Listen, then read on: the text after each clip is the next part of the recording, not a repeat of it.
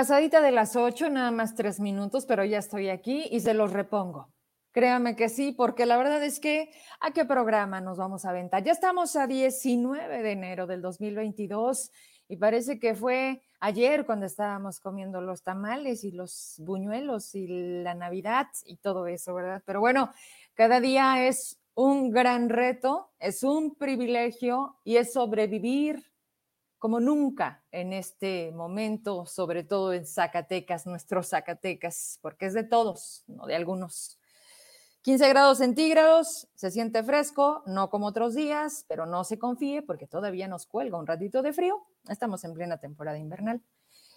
Y pues sí, 1023 nuevos eh, casos positivos que se siguen sumando y hoy precisamente escuchaba a nivel nacional este dato que dices, ay caray, no son cifras, son personas, son familias que hoy no están completas. Es un México que hoy, hoy también está incompleto. Vamos a llegar al medio millón, lo decía Ciro Gómez Leiva en la mañana, de pérdidas ante esta pandemia de COVID-19 que con el transcurrir del tiempo ha, ha ido cambiando, ha ido creciendo, se está multiplicando y está más presente que nunca. Pero bueno, aquí en Zacatecas está controlado, ¿verdad? 1023, cifra récord en 24 horas en Zacatecas. Miren, gracias a todas las personas, los vamos a saludar poco a poco y sí, los vamos a involucrar. Hoy es miércoles de incómodos, estamos todos juntos y traemos muchos temas. De verdad que, que bueno, vale la pena escucharnos hasta el final. Las denuncias, ¿qué les digo? Están por demás muchas, muchas denuncias y eso habla de que muchas cosas están mal. Habrá que ver qué está sucediendo en tránsito. Bueno, pero me quiero abocar a algo y cerramos con mucho gusto y si no, no pierde vigencia. Mañana en el primer momento entraríamos con las denuncias y hoy ya no me fuera posible. La plataforma de acceso a la información la existencia de un instituto nacional y también un instituto local y que tiene la oportunidad en varios estados de que los ciudadanos conozcan eh, quiénes son, cuánto ganan, en qué se lo gastan, qué hacen. Vaya, ¿de qué nos sirven los funcionarios públicos obligados a obtener esa información?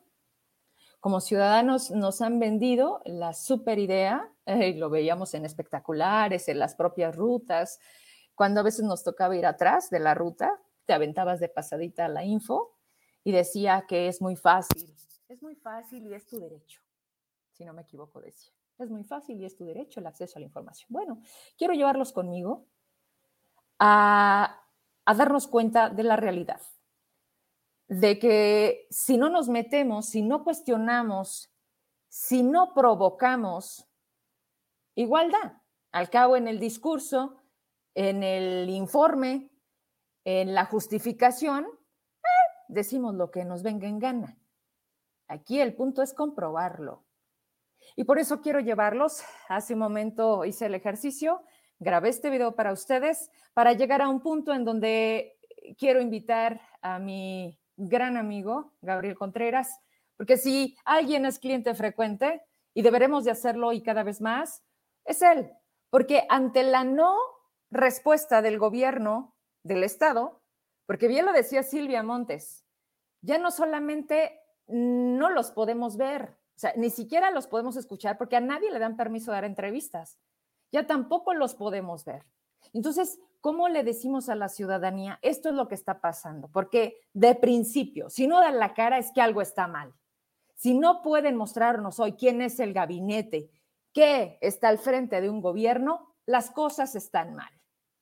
Así que vayamos a un claro ejemplo y veamos, veamos si sirve, cómo sirve, para qué sirve, qué tan rápido responden, depende de qué solicites, a quién busques. Si es molesto, hasta el final. Y si algo no les gusta, te mandan decir y te dicen, tu información está mal. ¿Cuál información? Y en todo caso, dejen de usar intermediarios y utilicen como se debe de hacer. un derecho a réplica, adelante. La información está incorrecta, manden la correcta.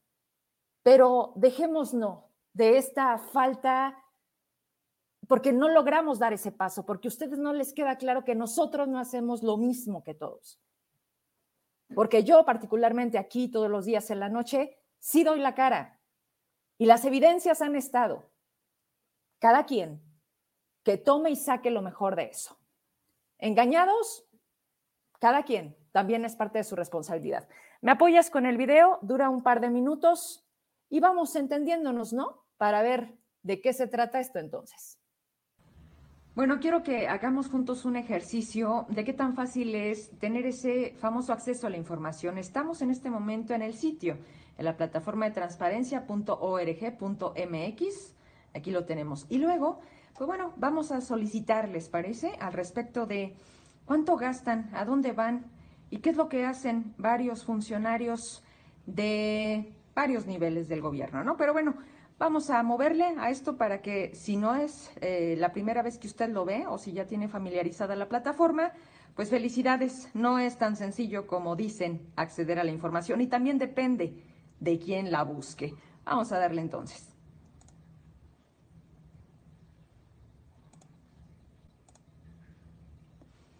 Buscamos ahí a la federación, vámonos directo ahí a la propia, al Instituto eh, Nacional de de acceso a la información, al INAI. Está, vámonos por orden alfabético, ahí se encuentra todo, todo lo que está vaciado, se supone, casi al final encontramos, ahí está, Instituto Nacional de Transparencia, Acceso a la Información y Protección de Datos. Ok. Ahí vamos a meternos en los tiempos. 2021, particularmente en lo que tiene que ver que con viáticos, ¿no? Nos vamos.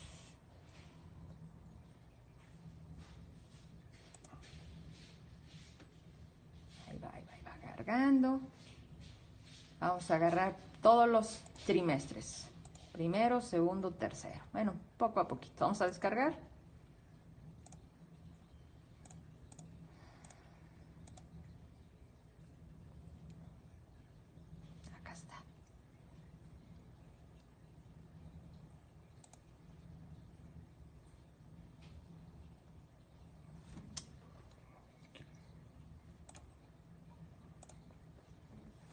Ahí está. Bueno, ya veo, es muchísimo, viene tal cual por los trimestres, vienen los vínculos que nos llevan a tener justo eso, la información, y vamos a agarrar, a ver, bueno, pues hablemos de los zacatecanos que están allá, ¿no?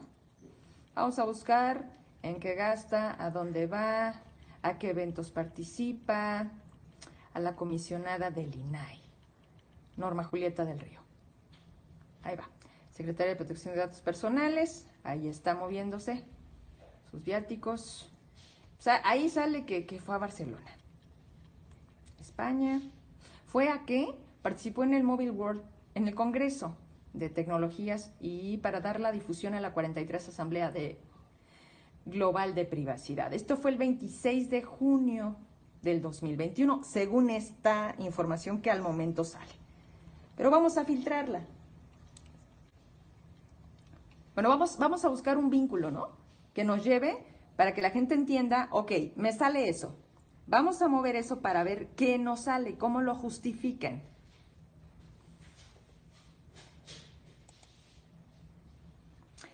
Y así está. Esa, particularmente esa, no se encuentra la página de inicio.inai.org.mx. Así, y con esto nos quedamos para dar paso a más sobre esta información, pero quería llevarlos entonces para que nos demos cuenta cómo funciona desde la casa. O sea, ellos que son obligados a dar el ejemplo hacia todo lo demás que deberá de vertir su información porque es transparencia por el uso público del recurso, pues no la tenemos. Hasta la próxima, pues gracias. Ahí está. paso a paso, hágalo usted. Si no sabe, dígame, vamos a hacerlo cada vez más. Eh, ¿Por qué el nombre del programa Incómodos? Justo por eso, porque buscamos respuestas. Y quiero eh, saludar eh, de inicio con Gabriel. Empiezo. ¿Cómo estás, mi querido Gabo Contreras? Buenas noches. ¿Qué te pareció mi tutorial? Bastante ilustrativo de lo que es eh, la realidad, una realidad muy compleja para solicitar y consultar información en la Plataforma Nacional de Transparencia.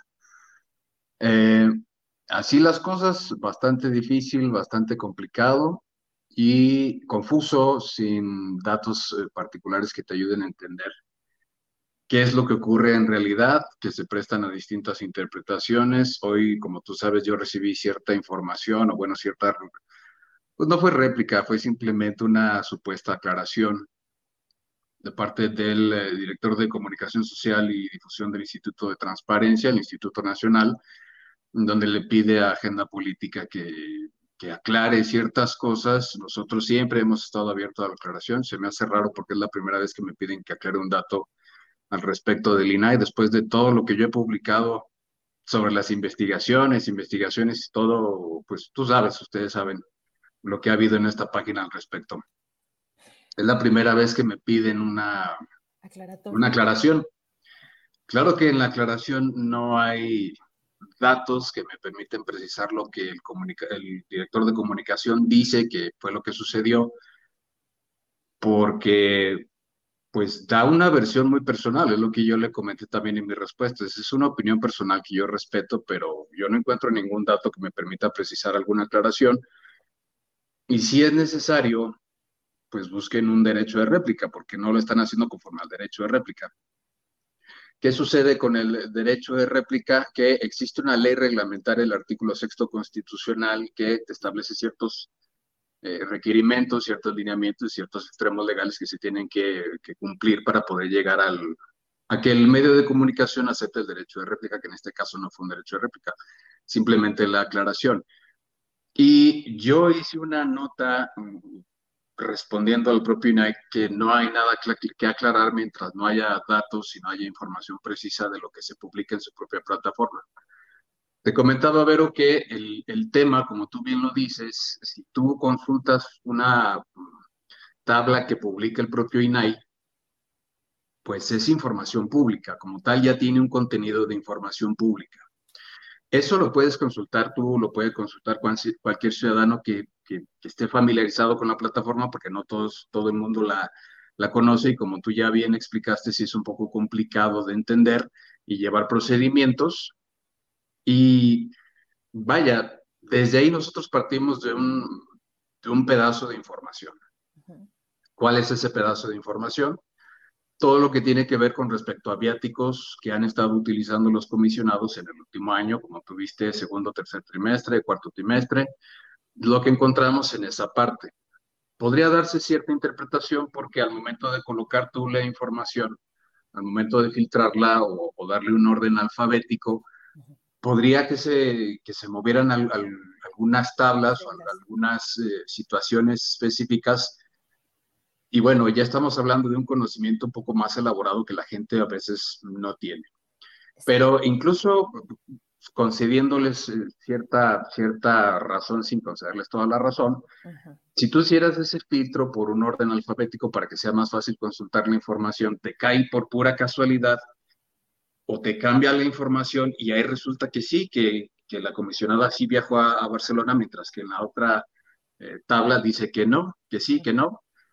¿Y qué pasa? Que cuando tú intentas entrar a las facturas, que por ley tienen que estar en la propia plataforma, que tiene que haber un ejercicio de comprobación, que tiene que haber una justificación de los gastos que se realizaron, que tiene que haber un oficio de comisión, que tiene que haber un reporte de lo que se hizo en ese viaje, no hay nada de información. ¿Qué hace el ciudadano? Pues te quedas simplemente con lo que te dice la tabla. ¿Por qué? Vuelvo a lo mismo si algo quisieran ellos verificar, si algo quisieran ellos rectificar, tendrían que hacerlo y tendrían que empezar por la unidad de transparencia del propio INAI. ¿Por qué? Porque el que informa de esos mismos datos es su unidad de transparencia. Nosotros no nos lo inventamos.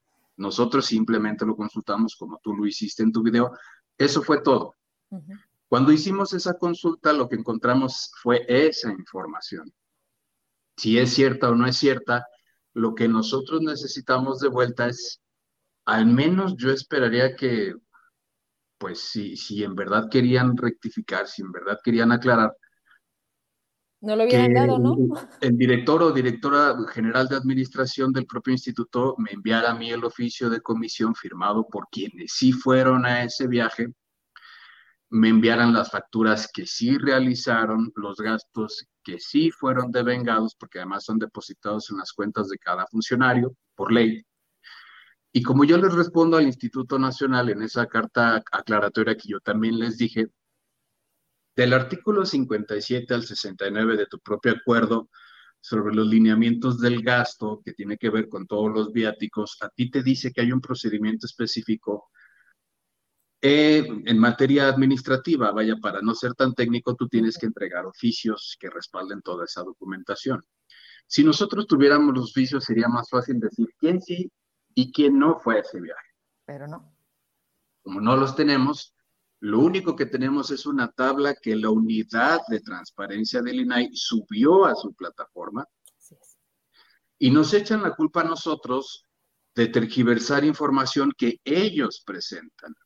Sí, la discrepancia es de ellos mismos. Claro, y esa discrepancia la puede encontrar cualquier persona. Digo, si nosotros quisiéramos tener el complemento, lo buscamos y pero esto es muy normal, o sea, esto se presta desde hace mucho tiempo, incluso desde el ISAI, yo, yo reportaba y denuncié muchas veces al propio ISAI porque subían tablas sin información consultable, vaya, sin que los enlaces te llevaran a la información que dicen que, que está ahí montada.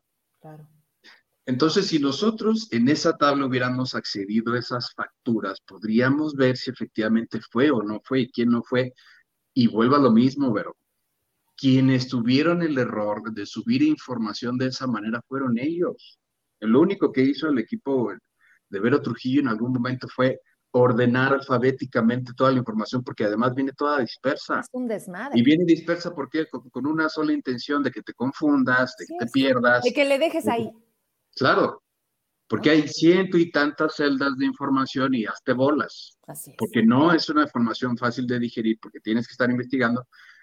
Y cuando tú llegas al momento de la verdad, de, ok, quiero consultar las facturas, quiero consultar los gastos y quiero consultar, no hay.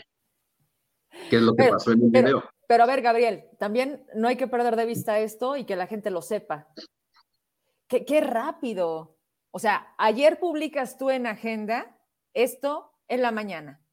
Y ayer mismo te dicen, oye, o sea, qué curioso, ¿no, Gabriel? Porque mira, hay que decirle a la gente, nosotros hacemos esto de manera cotidiana, es un ejercicio para nuestro trabajo y más dadas las cosas como lo decía hace rato, ¿no? Ante el cierre de esta puerta, pues yo tengo que abrir esta, que es la única que nos queda.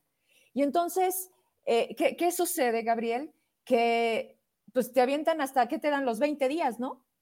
Y te la dan a medias para que vuelvas a meter otro recurso. Y ahí te la llevas, pues para que te tardes y lo que hoy es nota se disperse. Y entonces cuando tú salgas con el que cree, las cuentas de Banorte, del Istesac, sí tenían dinero.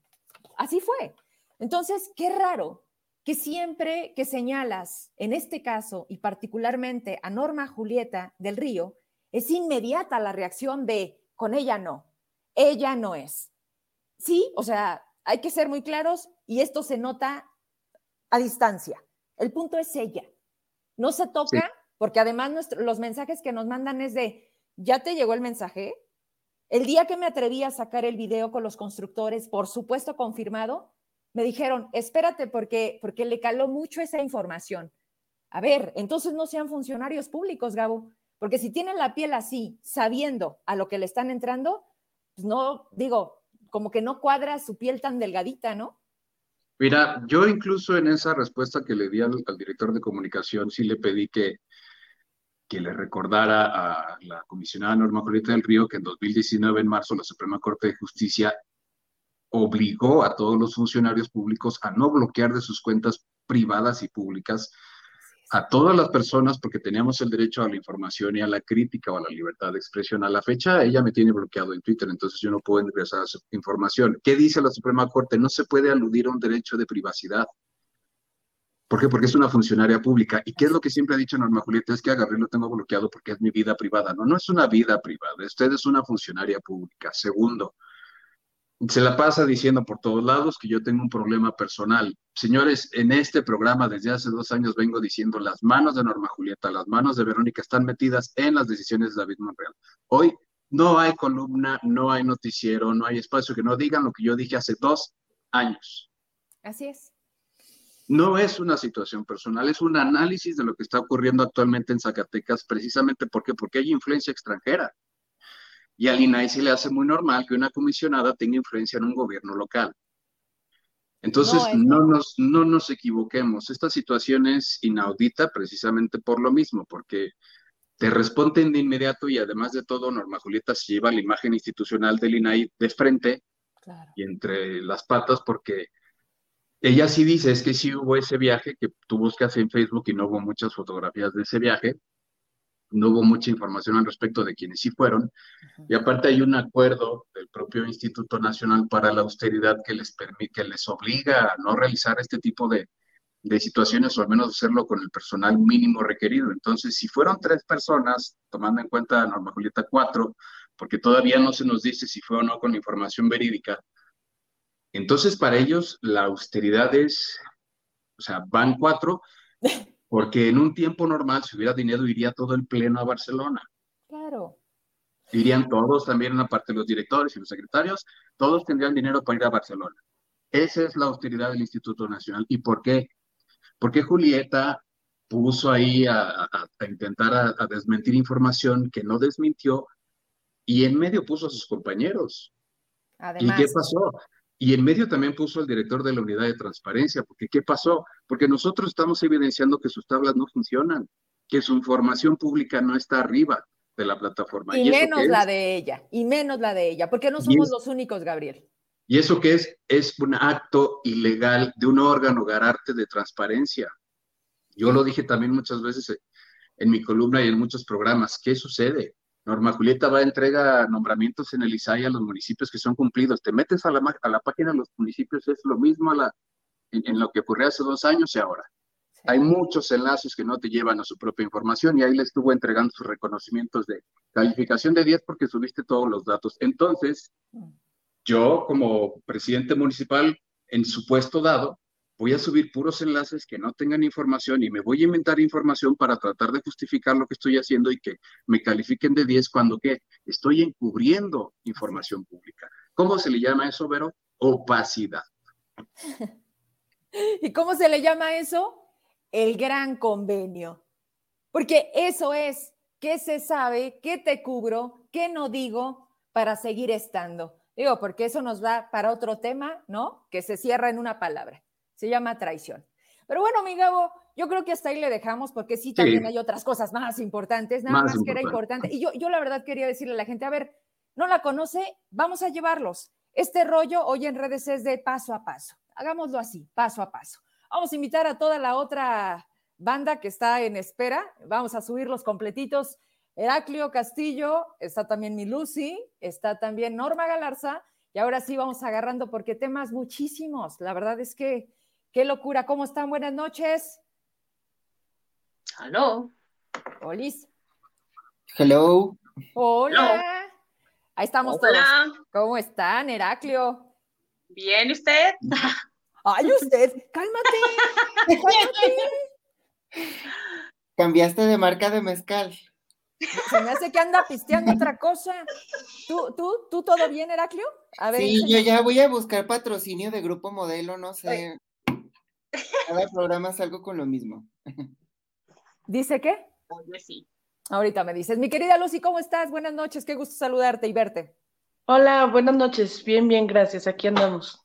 Qué bueno. Oigan, bueno, pues nosotros nos adelantamos un poquito con la intención de dejar claras algunas cosas que luego no entienden que no entienden, pero lo más importante es que, que siga sucediendo en Zacatecas, caray. Y, y nos leemos y nos seguimos y me suena como ya todos somos uno mismo, ¿no? Pero ahí se han aventado unas columnas bien, bien rudas, quién sabe qué, qué, qué está pasando. Digo, mentiras no son, nos queda claro, pero luego si dices, ¿en serio?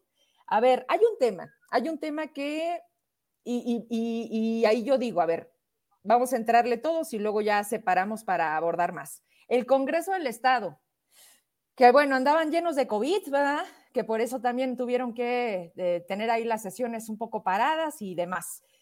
Pero, a ver, Heraclio, ¿y entonces qué? Sí pudieron quitar, Imelda sí impuso su, su, mando y sí pudo quitar al de finanzas. Cuéntame la telenovela porque actualízanos, por favor. No, eh, queda en suspenso. Mira, eh, nuestra compañera Claudia Valdés eh, de la Casa de los Perros, ella ya había adelantado lo que ocurrió en la sesión de ayer en la legislatura, que los diputados que integran la Comisión de Régimen Interno y Concertación Política iban a presentar este documento, era un acuerdo, me parece, donde eh, digamos que le leía la cartilla a la diputada Imelda Mauricio, que es la presidenta de la Comisión de Régimen Interno y Concertación Política, para que eh, no excediera sus funciones y atribuciones y que se ciñera la normatividad en el caso de esta pretendida destitución del director de Administración y Finanzas, Frausto, no, me acuerdo ahorita. Álvaro Puente. Álvaro Puente, hey, este, y en esa pretendida intención también de imponer a otro perfil, eh, eh, me parece es Berta Luna Quintero. Luna Quintero. Y este, bueno, traen ahí ese pleito eh, que se había excedido y luego no tenía el respaldo ni siquiera tampoco de su propia bancada. Entonces, se iba a presentar esta, este documento ayer en el Pleno se sometió a la consideración para que eh, fuera de urgente y obvia resolución y mágicamente otra vez el grupo oficial este, se salió del pleno, quedaron algunos suplentes, no le entraron a la discusión y no se aprobó de urgente y obvia resolución. Entonces siguen retrasando estos trámites, estos procedimientos, pero cada vez es más evidente que dentro del bloque oficial hay rupturas y ya se venían viendo pues desde algunos ataques entre ellos mismos, algunas votaciones también diferidas y ahora como que hay más rispideces entre ellos y todo indica que eh, también está ahí en veremos la presidencia de Imelda Mauricio del grupo parlamentario de Morena. Bien. Norma Galarza, que se están peleando hasta el pedacito del estacionamiento. O sea, si se lo, si Álvaro llega temprano o si esta Berta llega temprano, o sea, ese tamaño está la cosa en el Congreso de pelearse hasta el lugar de estacionamiento porque hoy no saben quién es quién. Fíjate que hasta donde yo me quedé fue hasta lo que dijo ayer Enrique Laviada, que, que, la señora Imelda, al poner a este señor que se llama Álvaro Puente, había, había violado el reglamento del Congreso porque el Pleno es el que debe poner y quitar esas, esas direcciones. Entonces, no sé, eh, no sé si Heraclio me pueda aclarar eso, porque se supone que la viada dijo que a partir del momento, o hasta que se apruebe, ¿verdad? Hasta que se apruebe lo, que ayer presentó, eh, la, señora Luna Quintero tendría que quitarse del pueblo, o sea, del pueblo, del puesto, porque su puesto pues no es legal, o sea, prácticamente está, está en un puesto ilegal y hasta puede ir a la cárcel de tres Una pregunta, Norma. A ver, Berta, Berta tenía chamba en finanzas y, o sea, estaba, porque se va a quedar como el perro, ¿no?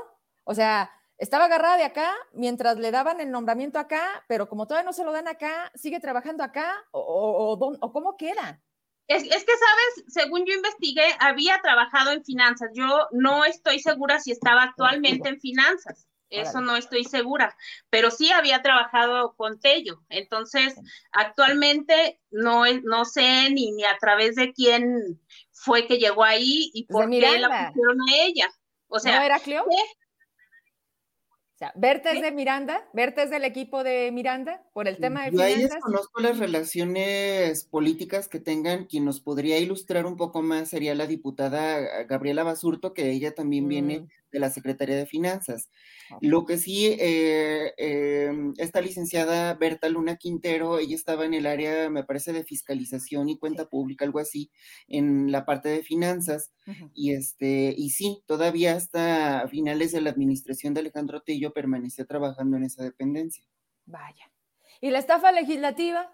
Digo, porque qué relajo se armó y luego fueron allá a México y acababan de cambiar de titular porque se había casado y entonces por una boda fifi lo corrieron. Y Lucy, ¿tú tienes noticias? Porque despuésito de eso, pues como que Ernesto Moreno llegó, hizo su, ya saben, y se fue. González Romo. Ernesto Romo. ¿Y qué dije? González Romo. Bueno. Andas hablando del macaco. Bueno, el- el- ¿De cuál tomaste, Vero? no, no, yo ando, yo ando tranquila todavía. De. Ernesto González. Ese. Mi Lucy, ¿qué, qué, qué, dónde, ¿dónde quedó la estafa? Creo que apuntas bien, Vero, que estamos viendo las olas que generó este tsunami eh, de la estafa legislativa, que aunque creo que se menospreció mucho y hay incluso eh, quien, quizá por antipatía con el diputado que lo expuso, que ya mencionabas, Ernesto, eh, eh, a veces no, creo yo que siendo una nota importante no se le dio tanto. Yo misma creo no haberle dado la importancia que, que mereciera porque implica mucho trabajo de sentarse a revisar con mucha calma. Y creo que todo lo que estamos viendo en, en una medida está tocado por ese, ese punto que dices. No es algo nuevo, la descomposición política y moral que se ve en el Congreso tiene ya muchos años, quizá todos los años. Eh, no es la primera vez que teníamos noticia de algo así como lo que mencionaban en la estafa legislativa. Yo recuerdo una investigación de la jornada Zacatecas hace ya varios años donde también se demostraba facturación falsa de muchos eh, diputados que a lo mejor ya se volvieron a ser diputados o ya se han ido a otros puestos. Y bueno, lo que sucede es que le han ido cambiando el modelo y han ido perfeccionando los mecanismos con los que hacen este tipo de cosas, que es básicamente obtener recursos eh, facturando cosas, ¿verdad? Uno era a través antes, pues bueno, de, de lo que se usaba entonces de proveedores. Recuerdo que antes hasta globos compraban Después también eh, muy, muy sabido fue a través de las famosas herramientas legislativas, que aunque tendría que ser un instrumento técnico, pues se utilizaban como apoyo social, que era muy fácilmente falsificable, porque bastaba ahí decir que fulanito había recibido cinco mil pesos, en realidad le daban mil, pero le hacían firmar recibos por cinco mil cuando le hacían firmar, porque muchas veces se falsificaban también esos recibos. Y como, bueno, pues esto es así, se, se, va descubriendo el mecanismo, se van poniendo candados, se va bloqueando, y la creatividad humana pegada junto a la corrupción parecen este, inagotables. Entonces se inventan nuevos mecanismos y estamos viendo eh, eh, otros nuevos. ¿Y cuál es la constante en esto? Que bueno, eh, yo alguna vez incluso tuve ahí discusión con, con, otros compañeros al respecto. Es verdad que lo hacen diputados, pero normalmente hay sí servidores públicos que les enseñan ese caminito, que, se, que saben transitar, que saben más o menos cómo funciona. Y que bueno, también el que sabe de eso, es decir, gente que a veces no tiene un reflector encima, pero que le sabe a ese tipo de técnicas, tiene mucho poder sobre los políticos. Y creo que todo este relajo que estamos viendo, que ya han mencionado mis compañeros en sus columnas y en este espacio, es en parte producto de esto.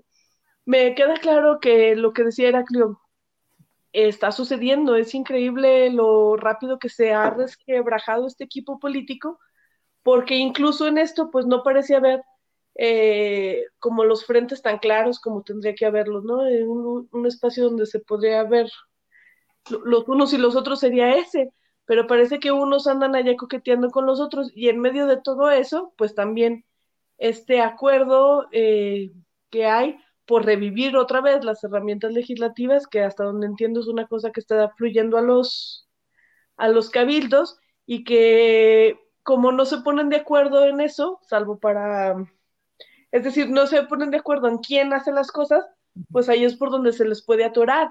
Pero es que el que, se, el que logre imponer a su, a su perfil ahí, digamos, pues es el que logrará mantener a los otros este, con los pelos de la burra en la mano, ¿verdad? Porque sabrán este, ser el que deje testigos y el que deje cómplices. Esa pelea se ve encarnizada y, a, y que va a durar. Y, y, la gente finalmente esto también lo traduce en cortinas de humo y finalmente va a pasar lo que siempre, ¿verdad, Gabriel? Pasa que no pasa nada y que simplemente en ese momento se necesitaba distraer la atención porque así funciona y porque volvemos a lo mismo, ellos no quieren cambiar. O sea, en el discurso es la transformación, la esperanza, ahora sí, pero en los hechos es retroceso, lo mismo, más barato. En este caso nos está saliendo muy caro, Gabriel. Pues sí. Bueno, es que que puede cambiarse. Al final del día ya aprobaron la modificación para que siga existiendo un recurso por apoyos sociales. O sea, no importa quién llegue, lo único que va a hacer es llevar el libro contable de todo lo que se mueve en la legislatura. O sea, al final del día, si lo que, si lo que quieren es quitar a Álvaro, porque Álvaro supuestamente les dio la idea de que fueran a ser empresas fantasmas o que supuestamente ahí lo pusieron a él como el que cuadró todo este esquema, pues bueno, es que recordemos que todo eso parte de una ley, de una ley que fue aprobada anteriormente con una reforma constitucional que no tiene ningún sentido. Aunque estuvo muy celebrada, yo no lo veo ningún sentido. ¿Por qué? Porque todo el recurso que bien dice Lucy antes se entregaba por una simple justificación, ahora se tuvo que hacer de la misma manera, pero con un método mucho más elaborado que te obliga a, generar mucha más corrupción, mucho más evidente. ¿Y a quién le pega? A la legislatura. Entonces, ¿cuál es el problema? Ok, que si el legislador quiere tener dinero, pues que él apruebe sus propias bolsas de dinero. ¿Cuál es el problema?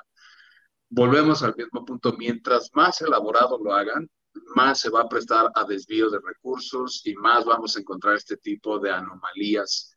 Si no, entramos a un, a un simple asunto, ok, que si el legislador quiere repartir esos recursos, bueno, ya está en las manos del legislador aprobar esos recursos para que se destinen de esa manera, pero creo difiero un poco en esa parte con Lucy, que si antes era más fácil entregar un apoyo social y desviar dinero, creo que ahora hicieron un esquema todavía más enlodado, mucho más corrupto, para llevarse todo el dinero ellos. Ahora sí no repartieron absolutamente nada. Ahora sí se lo quedaron ellos todo.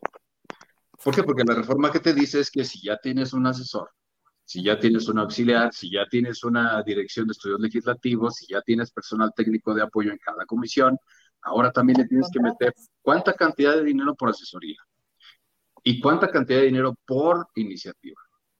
Entonces creo que fue la peor forma de ayudar en, ese, en esa misma situación. Regresamos al mismo esquema, si regresamos al mismo esquema con menos dinero. Hay menos dinero para los apoyos sociales, pero se regresa al mismo punto, a la misma situación que era el debate que se tenía antes, que si el legislador solamente legislaba también gestionaba. Bueno, gestionan hasta en la federación, digámoslo como es. O sea, los partidos en la federación también tienen bolsas de gestión y por bancada y por partido tienen aparte otras bolsas. Y recordemos que el subsecretario de Ingresos, que está actualmente en la nueva gobernanza, él era encargado de contabilidad o, o, de administración, me parece que el grupo parlamentario del PT. ¿Por qué? Porque hay que darle sentido y darle eh, esa lógica de libro administrativo, libro contable a todo el dinero de los partidos en la legislatura o en las cámaras y en el Congreso de la Unión. Lo mismo pasa en el Senado de la República, que claro que hubo un, intento de austeridad hace mucho tiempo cuando vino Andrés Manuel y celebró Ricardo Monreal que allá habían bajado los recursos del Senado, pero se siguió dando el recurso, no se eliminó. Entonces, hasta que no haya una reforma verdaderamente constitucional a nivel federal que quite al legislador la lógica o la facultad de gestionar recursos, no va a desaparecer en ningún estado. Pero por favor, o sea, no lo hagamos más, no, no hay que hacerlo más absurdo de lo que ya es. O sea, si antes entregaban ese dinero a algunos que sí lo hacían, habían que no, pues no, hagamos reformas que hagan o que, o que, inventen nuevas formas de lavar dinero, porque ese es un blanqueo de dinero legislativo para que se lo lleven todos ellos. ¿no? Entonces creo que es un discurso y es un debate que, que supera por mucho no nada más Zacatecas, o sea, está todo el Congreso de la Unión metido en esta misma lógica, ¿no? Bien. vamos a tomar otro, otra arista, Heraclio Castillo, pues nada menos eh, con, la, con la que lanzabas hoy, que tuvo una movilidad, lo vimos a través de las redes. Hablabas de quién está detrás de toda esta determinación de correr a la gente del gobierno, de estar actuando así y, de decir quiénes son. Y platícanos, platícanos de que, para quien no te ha leído a estas horas en La La La, ¿qué fue tu publicación este día, Heraclio? Mm, mira, básicamente eh, fue eh, analizar y resumir un poco eh, estas denuncias que también han llegado a, tu propio programa, Verónica, eh, ay, me siento raro diciéndote Verónica cuando te digo güereja.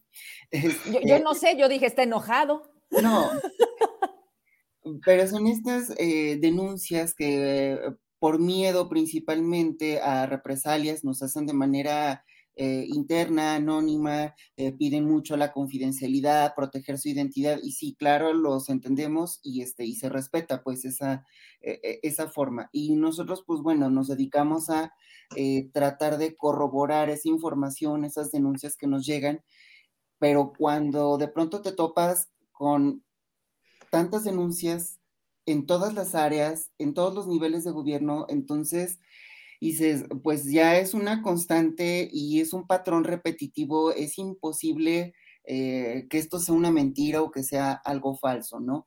Porque aparte hasta las versiones, aunque no se conozcan esos trabajadores que te están reportando estas denuncias, aunque no se conozcan, se repiten ciertos patrones y hasta ciertos personajes que se mencionan dentro de las denuncias.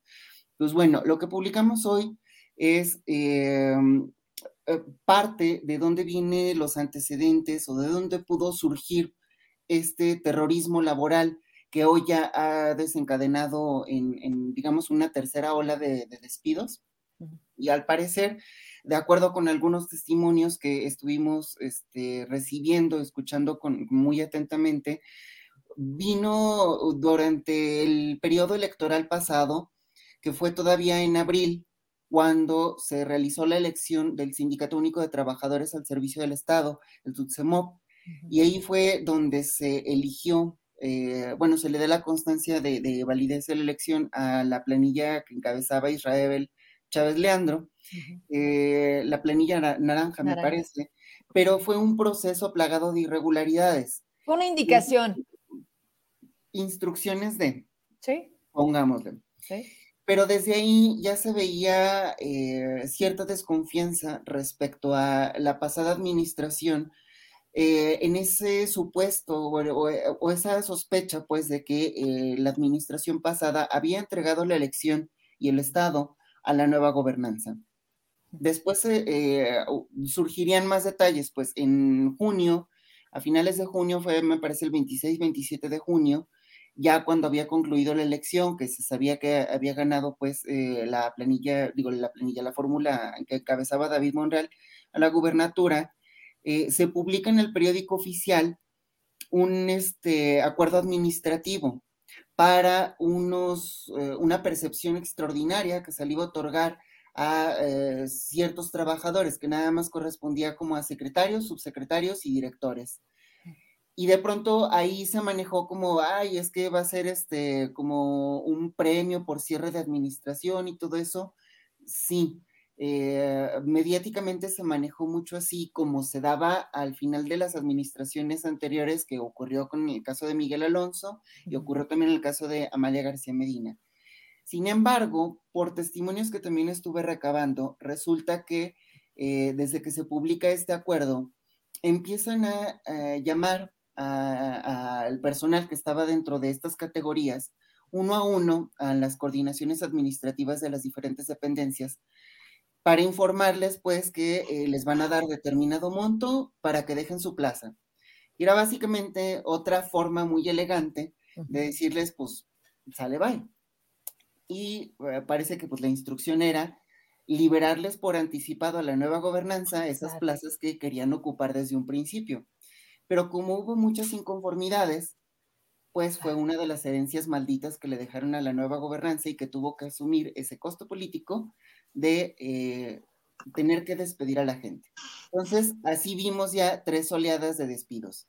Lo que fue recién iniciando eh, la administración en septiembre, que luego vinieron ahí este, el terrorismo y luego lo del no pago de las quincenas, las manifestaciones que todos vimos a través de los diferentes medios de comunicación, después en octubre viene en el periódico oficial también la publicación de algunos acuerdos. Uno era lo del retiro eh, voluntario. Retiro voluntario, pero también el retiro digno para las mm. personas mayores de 60 años que, o sea, para poderle dar las gracias y liberar también más plazas. Sí. Y este, y luego viene a finales de octubre otra publicación, lo de lineamientos de austeridad republicana, donde ahí se especificaba que eh, se iban a ahorrar recursos eh, recortando el 30% del personal en cada dependencia. Ahí encontraron, digamos, el marco jurídico perfecto para poder justificar también estos despidos. Y empieza otra vez este terrorismo laboral y continúan con esto del retraso de las quincenas. Y luego viene, eh, parte de esto del terrorismo laboral incluía los cambios de área a funciones que ni siquiera estaba capacitado el personal. Lo vimos. Como veladores. como veladores, que ni o siquiera seguridad. capacitación, los mandan como a la guerra sin fusil. Y pues obviamente hay mucho temor en ese, en ese aspecto. Luego llega diciembre, no pagan aguinaldos, luego empiezan otra vez a correr gente, llega también enero, eh, a muchos los reciben el mero 3 de enero con la noticia de, pues ya entrega tus cosas y sale bye. Eso es como el resumen. Los detalles que, cuentan en estos testimonios son de verdad este, historias de un trato indignante que le está dando la nueva gobernanza a la burocracia de Zacatecas. En serio. Eh, no, bueno, era que más quieres? van a defender, pero a veces hasta ah, ah, animales callejeros han tenido mejor trato que ciertos testimonios que a nosotros han llegado. O sea, el propio gobernador manifestó como huevones. Huevones. Entonces, y sin embargo, pues tenemos a un líder sindical que eh, calla ante todos estos agravios a la clase trabajadora. Eh, tenemos ahí muchos intereses y luego también dentro de estas historias te topas con gente que pues muy decepcionada, burócratas que dijeron, pues es que nosotros confiábamos en el proyecto de David, votamos por David y nos pagan así. Decimos, pues es que amor con amor se paga, ¿no? Pero eh, sí hay muchos detalles, pues, graves ahí, los, violaciones a procedimientos, a, a, muchos les notifican vía WhatsApp o a mitad de la calle, ni siquiera les siguen los procedimientos adecuados para cesarlos, no les este, están respetando, ni siquiera les hacen una oferta eh, acorde a la Ley Federal del Trabajo para recibir su finquito, su liquidación. Y que lo eh, aceptan y les han pagado. a quienes, incluso hasta quienes sí lo aceptaron, no les han pagado. Exacto. Y luego hay quienes de plano sí aceptaron pues eh, lo del retiro voluntario, eh, liberaban la plaza y quisieran, o sea, no querían meterse en problemas. Y no les han pagado. Sin embargo, es fecha que todavía no les dan la baja administrativa, que es lo que les permitiría tramitar lo de su jubilación, lo de eh, sus pensiones, lo de eh, su afore, entre otras cosas, pues que ya necesitaban, pues, y son parte de los trámites. Entonces, eso también ya es mm, grave. Y luego ahora, por la temporalidad en la que están, los les quitan el trabajo, su principal fuente de ingresos, en un periodo sumamente complicado para Zacatecas donde eh, diciembre es este, un mes en donde normalmente se pierden empleos, que es algo cíclico, pues, pero también este, hay muchos trabajadores que ya no, eh, por, por, su edad, ya no se colocan tan fácilmente en algún trabajo. Es gente que tiene ya 30, 35 años laborando en gobierno del Estado, que es gente institucional, incluso pues el gobierno obviamente invierte en su capacitación, en su preparación, y pues esos son millones de pesos que ahora se perdieron, pues son perfiles que tienen toda esa experiencia y la trayectoria y que pues ya quedan fuera para darle cabida a no sabemos qué perfiles, pero que por estas muestras que nos están dando parece que no reúnen esas capacidades. y que cuánto se va a llevar la curva de aprendizaje para que sean buenos funcionarios cuando no están en donde están, ¿verdad? Empezando pues, por el propio Gober, que también creo que no le cae el 20. Norma Galarza, bueno, nos hiciste una línea del tiempo en donde yo volteo, Heraclio, y son cuatro meses, no manches, y ya nos cansamos. Ah, y diría Norma, y lo que falta, ¿verdad? Lo que falta.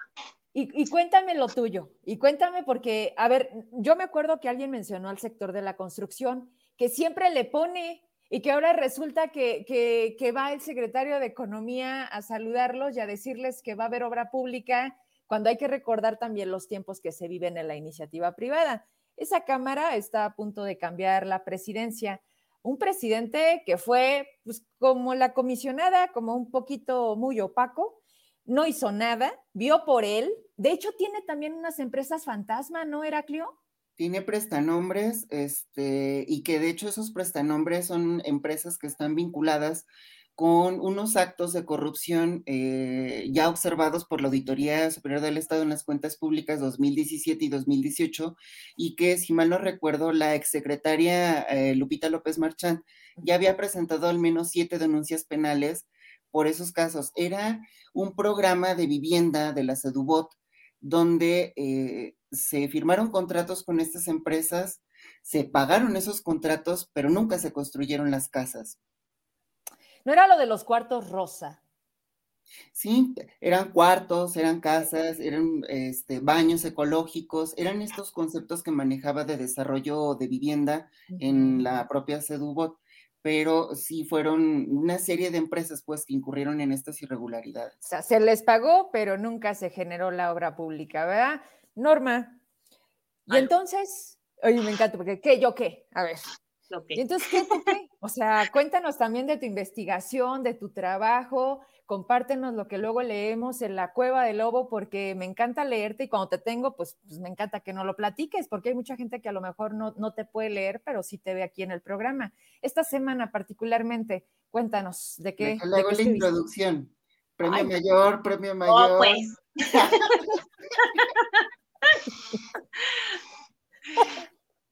No, el, yo el, lunes hablé de un tema específico que es el, asunto de, Saúl Monreal y sus casi súplicas a que volteen a ver a Fresnillo. ¿Y cuál es el origen de que no quieran voltear a ver a Fresnillo?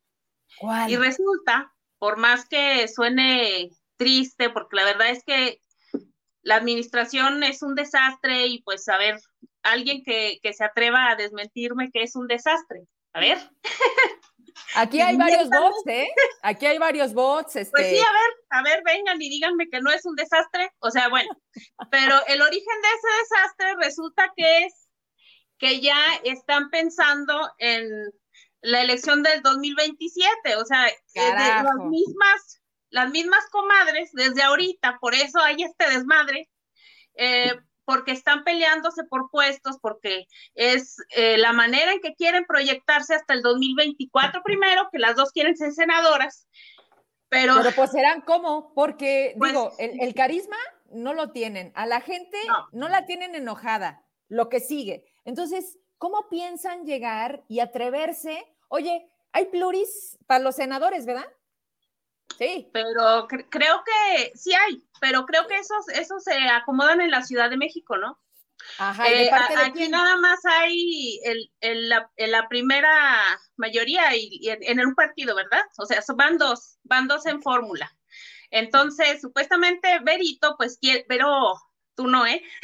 No, no, no. Pero Vero Díaz quiere que sea Julio César Chávez, su compañero de fórmula, porque serían hombre y mujer. Y pues obviamente que por el lado de Ricardo quiere que sea Saúl, entonces pues ahí empieza todo el rollo, ¿no? Pero sería Saúl con Norma Julieta? Pues no sé, pero a Norma Julieta, o sea, la verdad es que ahí están jugando con ella muy gacho. La ella está ilusionada. Creo que David le promete cosas igual que le promete a Vero, pero pues realmente la que domina es Vero. cumple David? ¿A ella ¿Eh? sí les cumple? ¿A quién sí le cumple David? A nadie, es como él es del avión, yo siento. Ah, sí, ok, lo que tú digas. ¿Quieres ser senadora? Va. Entonces, pues ahorita está dando el avión, pero la que está agandallando todo y ya se vio, pues es Verito, tu tocaya. Entonces, la, mi tocaya creo que no, no tiene ninguna esperanza. Bueno, total que de eso, de eso se trató la columna, ¿no? Porque resulta que también Saúl quiere ser gobernador en 2027, o sea, todos quieren. espérate, espérate, no, no, no, espérate. Zacatecas ya no aguanta más otro Monreal, ¿o sí? A ver, la gente que está conectada, carajo, aquí tengo más de 250 votos.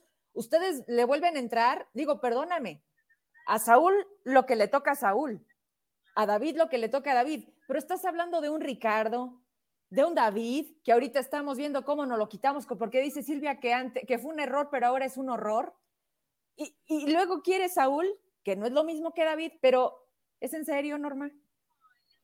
Pues sí.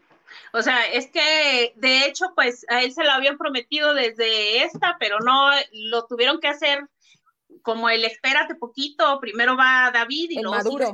Sí. sí, sí, o sea, y todavía faltan otros 13, creo, o 12, porque son un chingo, ¿eh? Así que a, ver, vamos a tener para rato. ¿Es por parentela? O sea, ¿es por nivel de parientes los, los Monreal que nos falta aguantar o cómo? Sí, sí, no, así es esto, ¿no? O sea, mientras ellos puedan acomodarse, pues van a pelear por acomodarse y la, aunque definitivamente yo creo que después de David ya se les va a hacer más difícil, o sea, ya este es como un parteaguas. y definitivamente... Norma, a, Ricardo tampoco se le está poniendo fácil eh, su búsqueda por ser presidenciable, al contrario, cada vez más se aleja de esa posibilidad y lo, y lo evidencian y de qué manera. Entonces, pues cuando me di, ¿no? Digo, o sea, hoy David dándole la madre a este estado que tanto quería gobernar y que además se atrevió en la toma de protesta a decir que quería ser el mejor gobernador de Zacatecas. ¿Cómo, ¿Cómo se toma eso, no? Eh, eh, es una enfermedad, ¿no? E incluso cuando, cuando como que dices una cosa, pero toda tu maraña nos dice otra y lo, lo estamos viviendo cada día. Pero más allá de eso está el asunto de, Morena, ¿no? O sea, a quien lleve Morena va a tener muchas posibilidades de quedarse con la gubernatura otra vez, porque también la oposición no existe. Pero ese es el problema. O sea, imagínate, tenemos que despertar a esta ciudadanía, que es lo que buscamos cada día a través de nuestros espacios, de que no podemos irnos por un partido, porque también ya vimos los grandes errores que cometemos. O sea, Cualquiera entra entonces a Morena y ahorita, por supuesto, quiero escuchar a Lucy porque luego ella, es como, nuestro neutral aquí en este programa y en nuestra vida. Y, es cuando dice, a ver, espérate, no se vale, porque hay muchísima gente que han sido priistas además. O sea, porque hoy, se, hoy se, se manifiestan como ser el cambio, ¿no? Ya nos dimos cuenta que absolutamente no y que todos tus pecados son perdonados una vez que entras a Morena. Pero sí, o sea, el gran tema es que si traes la marca, pues volteemos al Congreso, ¿no? Y además, y además te ayudan los servidores de la nación a hacer la campaña. Pues sí. Ok. pues ya estás aventándose la luz. Sí, sí, me quedé yo así, ¿eso es para mí es para Norma todavía? Sí, era para ti. Ah, mira, me encanta. ok, no, es bien listilla la cosa. Ok, Lucy. ¿Tú cómo ves esto? Pues ciertamente pero creo que eh, eso es, eh, esa es la causa fundamental por la que los choques siguen siendo internos, ¿verdad? No digo internos eh, con respecto a Morena, sino internos con respecto al grupo político que hoy domina, que no necesariamente, como bien dices, es de Morena. El propio gobernador, hasta donde la memoria me da, no es un afiliado de Morena, es un militante del Partido del Trabajo. Eh, pero obviamente Morena, o mejor dicho, el López Obradorismo creo que ya se desdobló de en muchas maneras, de forma que se ha ido sumando gente de eh, que incluso en otro momento estuvo en fuerzas contrarias. Hay gente que se ha salido de Morena, se ha ido a fundar nuevos partidos y que no dudo que con las próximas semanas, meses, los veamos de regreso. Eh, esto que decías de las posibilidades, pues está basado en eso. La, creo que mm, a tres años de gobierno federal, al menos a nivel nacional, la fuerza del el obradorismo y de Morena misma sigue siendo eh, la primera en todo el país, cada vez ha, triunfado en más estados.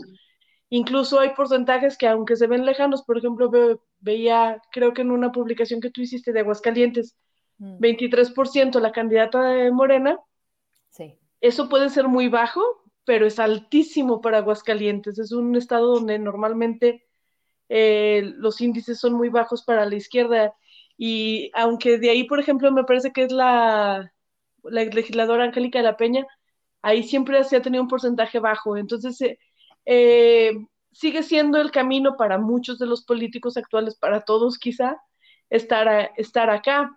Entonces, eh, sí va, va, a ser un problema al tiempo esta división, pero sin duda creo que los que quieren estar quieren estar por este lado. Creo que decía bien Norma, no se ha logrado construir el perfil contrario, pero también es verdad que falta tiempo, sobre todo en términos estatales, porque vamos en lo nacional, este, juega en un ritmo y eso sin duda va a repercutir acá, pero aquí ya estamos hablando de la sucesión del 2027 y como bien decías, no tiene ni seis meses el gobierno actual. Entonces, este, pueden pasar tantísimas cosas de aquí entonces, y sin duda el factor del 2024, pues, este, va a estar ahí eh, influido. Creo que lo que sí va a pasar de aquí entonces es que, al menos mientras el presidente siga con la aceptación que tiene, y por tanto el movimiento que lo acompaña, nadie se quiere alejar de ese círculo. Eh, pero el presidente sí parece que se espanta a algunos, ¿no? Y entonces en esa sacudidilla puede, puede ser que se vayan alejando algunos y que en algún punto sea políticamente más conveniente alejarse. Y eso puede pasar hoy, mañana o pasado, tampoco tiene que ser una cosa tan extraordinaria. Pero mientras, las patadas van a ser por debajo de la mesa. Y creo que estamos viendo muchas y van a durar. A eso voy, ¿verdad, Gabriel? Están por abajo y con todo dicen, ¿para qué queremos oposición si entre nosotros nos matamos? Y bueno, Gabo, por supuesto que con eso entramos en el programa de lo que has estado escribiendo, pero arrancaste la semana y si algo también nos has podido mostrar es, es esta, eh, vaya, no, no entender el que se suponía que el gran discurso, al menos de Morena, era cero corrupción. Y entonces te das cuenta que están volviendo a contratar empresas que habían sido observadas, que están inaugurando obras que habían dejado la anterior administración, vaya, como lo decía, creo que Heraclio, eh, presumiendo con sombrero ajeno, y que finalmente nos llama la atención la no presencia de David Monreal en la federación en un parlamento abierto donde fueron convocados los gobernadores, en donde también entendemos el mensaje, y si no, pues me gustaría que no lo dijeras porque tú sí lo tienes claro, pero a eso voy. O sea, ¿Cómo vemos? ¿En dónde lo vemos? ¿En dónde tendría que estar? ¿Y por qué entonces este Zacatecas está tan suelto en todos los sentidos? Y ni siquiera mencionemos el tema de inseguridad, porque hoy de hecho matan a otro policía estatal acá en el municipio de Guadalupe, que también, perdónenme, tengo muchísimo tiempo que no veo a Julio César Chávez. Pues no, se supone que estaba enfermo de COVID, ¿no? ¿Y no trabajan desde la casa? Supuestamente, ¿no? Digo, yo no sé cómo le va a hacer trabajando desde la casa si en Guadalupe le están matando buena cantidad de policías, que no es ninguna novedad. Y vaya, sí ha estado muy callado después de todo lo que ha sucedido en Zacatecas, incluso después de, de lo que sucedió en Plaza de Armas hace algunas semanas con, con el regalito que le entregaron ciertas personas a David Monreal. Y, y, bueno, creo que también fue uno de los temas que tocó Norma Galarza hace mucho tiempo. O sea, tú ves un gobernador absolutamente solo por todos lados, por toda la gente que lo acompaña cuando no es necesario que lo acompañe y cuando necesitan acompañarlo nadie lo acompaña. Claro. David está en la federación, yo no lo veo por ningún lado, yo veo que incluso tiene muchos problemas con la federación porque ya van varios exfuncionarios y funcionarios que me comentan lo mismo. Que a David se le ocurrió amenazar a la Secretaría de Hacienda y Crédito Público aquella vez de los 200 millones de pesos que habían conseguido un adelanto. Y les dijo que no quería 260 millones, que lo que él quería era 500 y que si no le dan 500, que pues, ni lo busquen ni lo molesten. Esa fue la respuesta y eso no fue lo que le dijo a los sindicatos en aquella reunión que tuvo ahí en el COSIT, en el auditorio con los sindicatos que sí, efectivamente, ahí es donde mencionó que ya había ido a gestionar 200 millones, pero no, se le ocurrió la graciosa idea, así como es David. A ver, espérame, ¿se le ocurrió o quién lo asesoró? No, se le ocurrió porque esa sí se la aventó de que esa no, sí es de él. diles que no me interesa, yo quiero 500. Acabo, no, pues este, no sé si sabes que el 95% de tu presupuesto es federal y que no estás en ninguna condición de exigir nada al presidente Andrés Manuel López Obrador, que además te está utilizando a ti para pegarle a Ricardo Monreal Pero bueno, ahí Heraclio nos orienta un poco tal vez de lo que pudo haber pasado en ese momento. Yo creo lo mismo, a lo mejor que fue uno de esos episodios extraños en donde David se, se desinhibe y, dijo, no, yo no quiero 260, yo quiero millones, 500 eh, millones. Hay que me hablen por teléfono cuando tengan 500 millones. ¿Sabes cuándo le hablaron? Nunca. Oye, pero llegó a la federación servido, digo, para tener esos pantalones de medalla, ah, yo no lo veo. no, no, todo, todo, fue, todo fue por teléfono. Todo ah. fue por teléfono, le dijo a esa persona, le dijo, no, diles que yo no quiero 260, diles que yo quiero 500. Ah, entonces ni siquiera David estaba al teléfono. Estaba un interlocutor. ¿Quién? ¿Olivares? Por ahí me comentan. Ok. Entonces, eh, el pobre Olivares, que ya había abierto muchas puertas con todos sus contactos, imagínate cómo regresó a Zacatecas. Temblorino, cabrón. Porque al gobernador se le ocurrió que era muy fácil abrir puertas y que una vez abiertas esas puertas, pues la subsecretaria de egresos de la federación, la que ahora es la nueva presidenta, bueno, la nueva integrante del, Banco de México, eh, le dijo, pues, este, pues esto es lo que hay, si no le interesa, le agradecemos, alguien más lo va a utilizar. Y eso fue lo que sucedió. Entonces, ¿por qué hubo crisis en Zacatecas todos estos meses? ¿Por qué hubo manifestaciones? ¿Por qué la gente salió a las calles? ¿Por qué David decía que no le dejaron dinero? No, sí le dejaron dinero.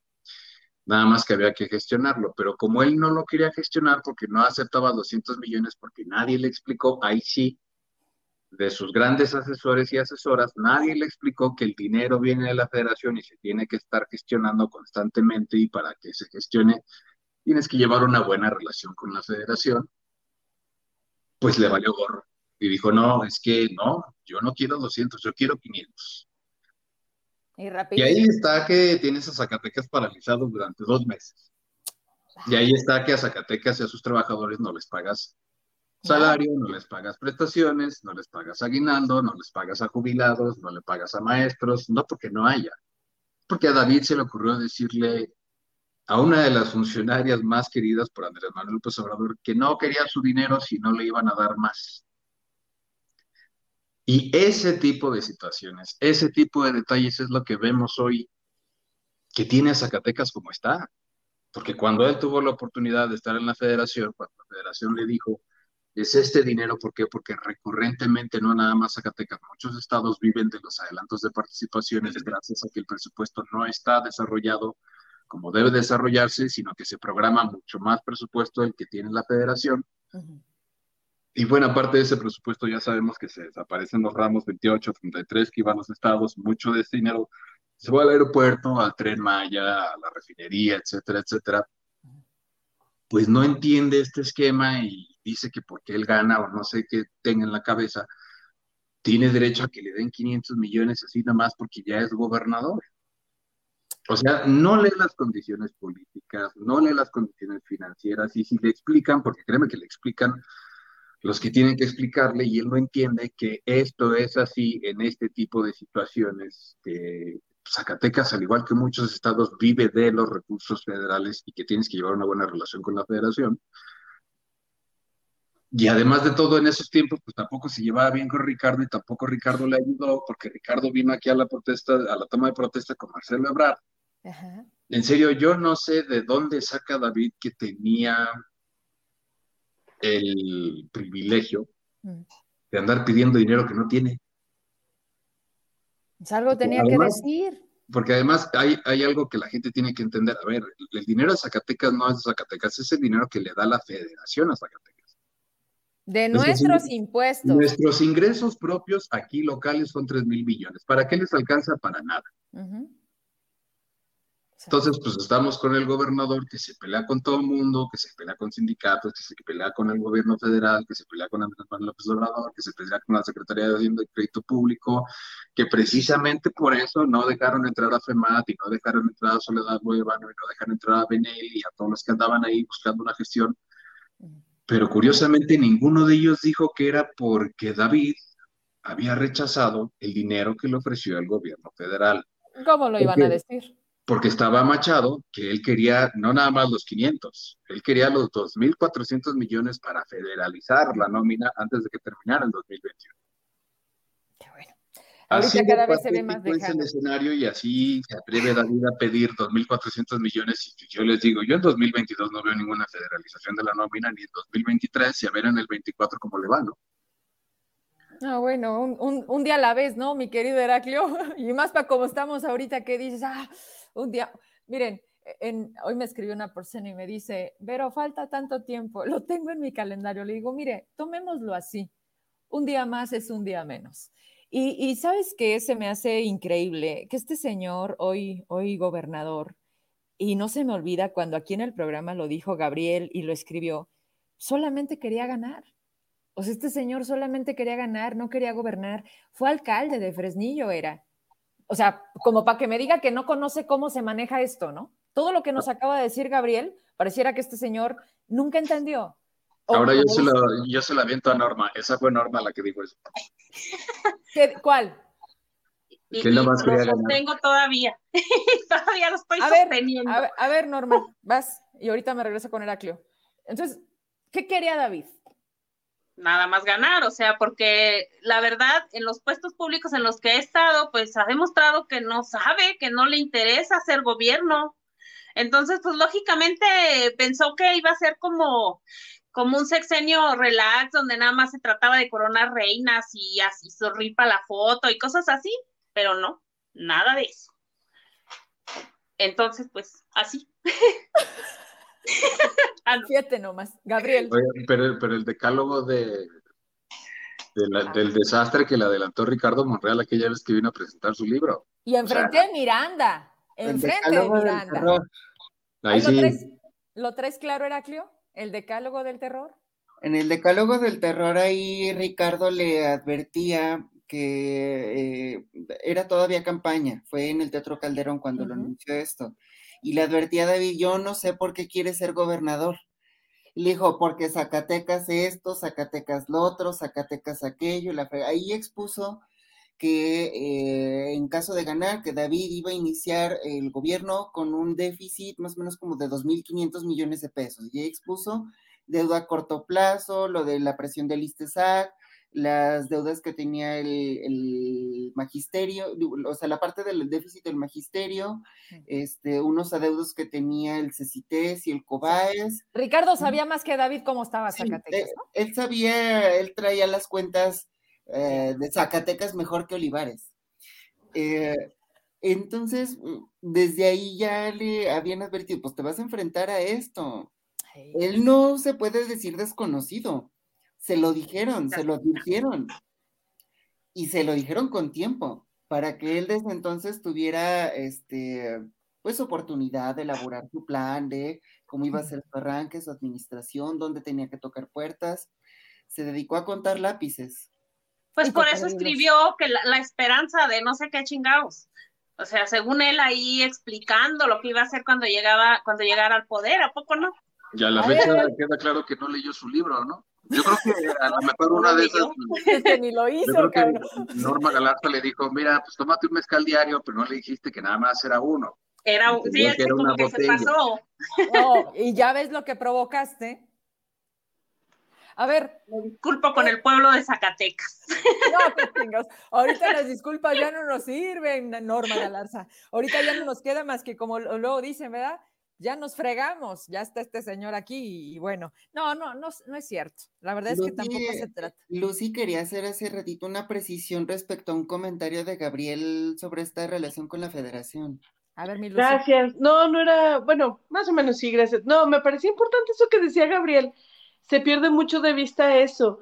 Eh, somos un Estado tan dependiente de la federación eh, y tenemos que caminar de forma contraria como lo hemos estado haciendo en ese sentido. Es decir, la federación no nos va a dar más dinero, así lo marca la ley, así es la onda, por más compadres, amigos y primos y hermanos que nos digamos ser o seamos, mientras no haya más dinero local, mientras no se recaude más en lo local. Y si la apuesta, porque yo creo que esa era una de sus apuestas, era que es que nos llevamos muy bien, desayunamos juntos y, aquí en los chilaquiles le pido dinero, este, era esa, eh, eh, son víctimas de su propia creación. Y pues ahora, efectivamente, como decía Gabriel, se están pagando las consecuencias. Ese no es el camino. Y el, la, el método para recaudar más dinero necesariamente pasa por crear más empleo en Zacatecas y más empresas locales y más economía local.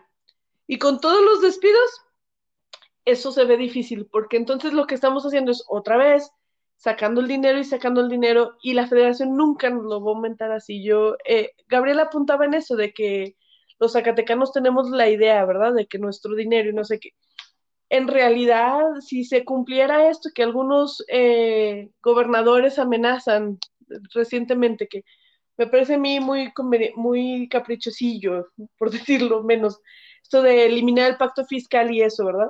Porque sí, claro, a Nuevo León le gusta hablar de dinero, pero no de recursos naturales, y a Chiapas le gusta hablar de cuánto le pone al país en recursos naturales, eh, no de dinero. Entonces, cada quien le aportamos como podemos, pero la verdad es que Zacatecas le aporta poquito.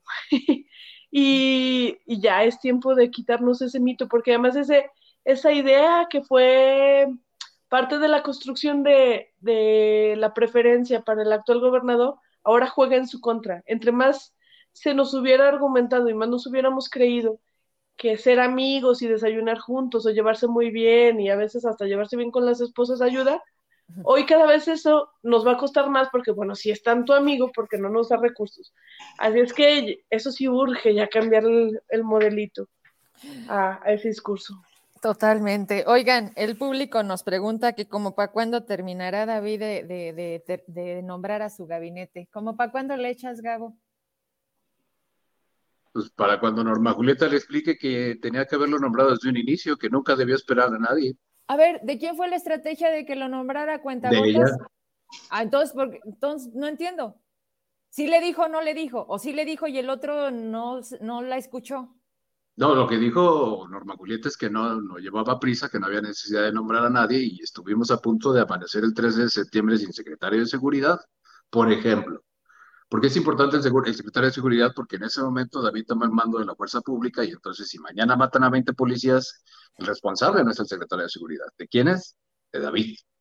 Entonces imagínate a Norma Julieta empujando a David a un problema de seguridad pública en donde el secretario está de encargado de despacho porque no tiene el, el título, no tiene el nombramiento.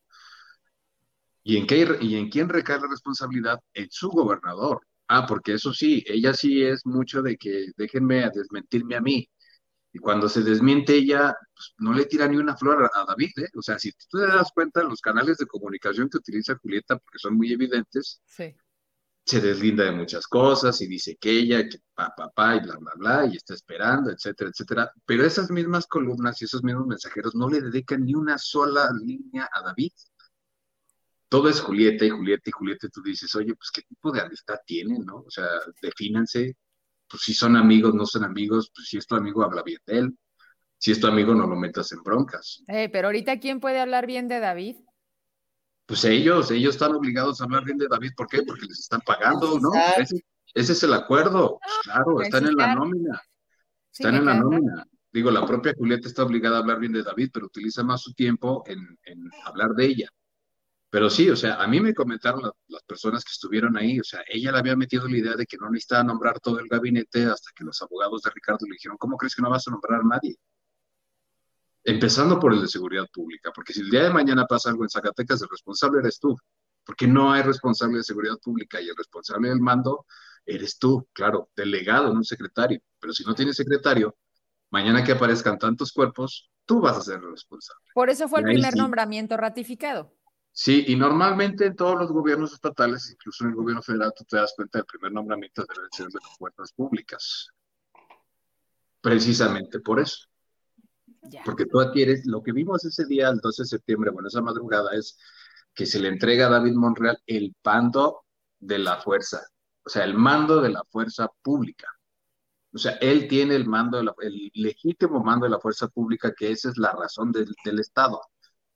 El Estado es el monopolio legítimo de la fuerza pública, que hay que explicarle a David, ¿no? O sea, que, ¿por qué es responsable el Estado? Porque él es el responsable del mando de la fuerza pública. Si lo tuviera el legislador, si lo tuviera el Poder Judicial, que claro, el Poder Judicial tiene el, mando ministerial, pero el mando ministerial ¿para qué es? Para investigar.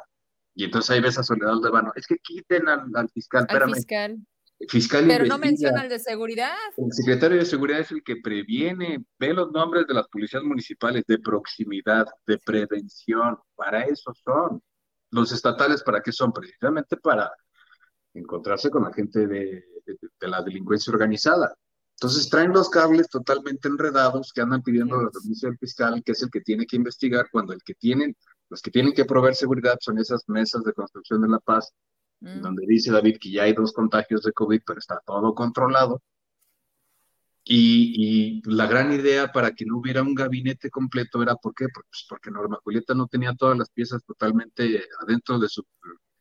Pero es la que menos piezas tiene, Gabo. O sea, Norma Julieta solamente tiene las piezas de finanzas. Está un Belín en la función, Silvia Saavedra en ingresos y el pequeñito Olivares.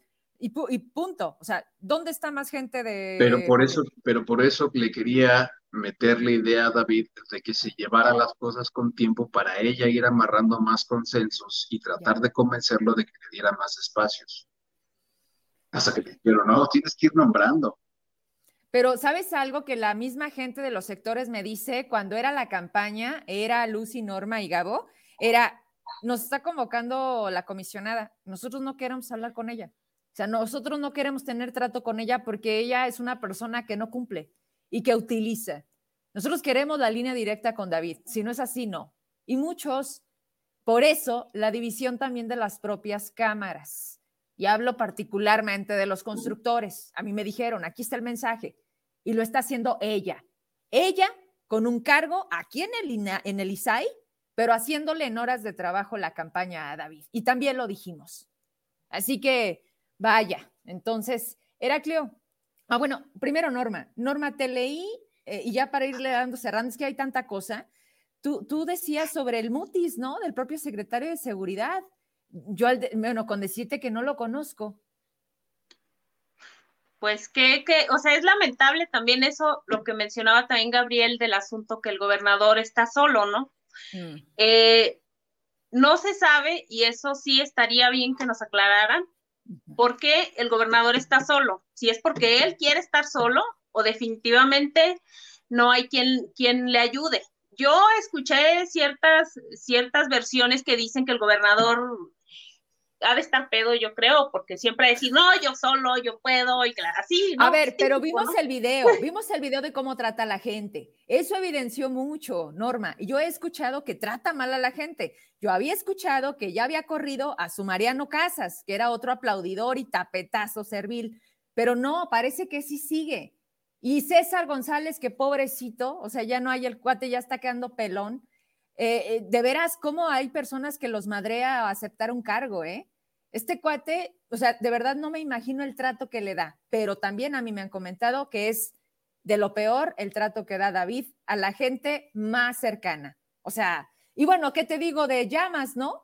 Que era quien le ayudaba en el Senado, era gente de él. Y mira, hoy vinieron, le ponen un cuatro.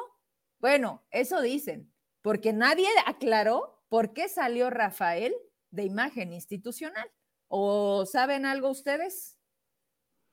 No, pero igual, o sea, sí, sí está preocupante eso, porque se supone que si el, el personaje, el gobernador fuera un buen líder, se tendría que rodear de alguien que le llene los vacíos que él no puede entender. O sea, es obvio, no hay nadie que entienda de todo. Entonces se necesita quien le ayude en economía, quien le ayude en finanzas, quien le ayude en seguridad, porque la vez de su error de, del 6 de enero, o sea, eso estuvo muy lamentable porque además de su discurso minimizando el hecho de que eso parecía como que no lo tomó con seriedad, o sea, no le dio la seriedad que era y aparte no era quien para ir a dar ese mensaje y ni era el momento, no sé, o sea, a mí se me hizo algo tan fuera.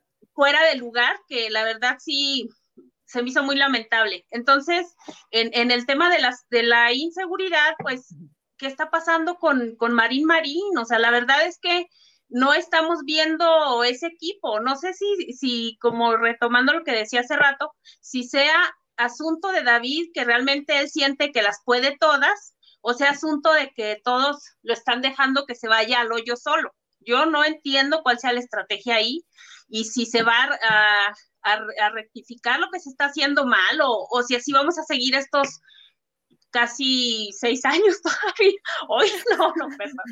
Estos cinco y más años. Ya sé. O sea, la verdad es que alguien ya tiene que poner orden allí, porque pues entonces, ¿qué, ¿qué juego es este? ¿A dónde vamos? No, no es, estamos, no es así como un ayuntamiento, es un estado, son más de un millón seiscientos habitantes los que están en juego. Entonces, que te tiene la respuesta Heraclio sabe dónde vamos a parar. Veamos las cosas este, desde otra perspectiva. Eh, eh, imaginemos por un momento que David es un buen gobernador. Eh, Cierra los ojos. Y que hace su papel y está centrado gobernando. Sí. Tráeme la esencia de... ¿Qué pasaría en el caso de Zacatecas si a nuestro gobernador le pasara lo que le ocurrió hace unos días a Andrés Manuel? Enfermarse de COVID, tener que ausentarse. ¿Quién es el segundo al mando en el Estado y si tiene la capacidad de conducir al Estado en ausencia, pues, del gobernante, así como en la federación, pues, está haciendo eh, o hizo en su momento Dan Augusto. Está adoptando gatitos. Lady Gatitos. No. ¿Qué pasa en Zacatecas? pues debería de llegar la Secretaría General, ¿no? Y la secretaria está buscando un pues, gatito. para, la reflexión, o sea, mm, necesitamos ponernos a, dimensionar eh, cómo es esta administración, pues que esa nueva gobernanza le falta gobernabilidad. A ver, yo ahí hago una precisión, porque precisamente eso comentaba hace rato con un, amigo. Y me dice que estaba preocupado porque ya en Zacatecas empiezan a existir muchos eh, comentarios acerca de un proceso de ingobernabilidad. Digo, podría ser si existiera gobierno. Si tú tuvieras un gobierno, habría ingobernabilidad, pero como no hay un gobierno, y como el gobierno, como ustedes empezaron diciendo bien en este programa, todo el mundo está dividido y todos están peleando por todo, pero nadie está resolviendo nada. En los términos más prácticos posibles, hoy en Zacatecas no hay un gobierno, hay un gobernador, y yo digo, y lo voy a hacer durante todo este sexenio, lo voy a escribir con comillas porque gobernador, o sea, no es gobernador, es gobernador. Que existe un gobernador no te garantiza ningún gobierno.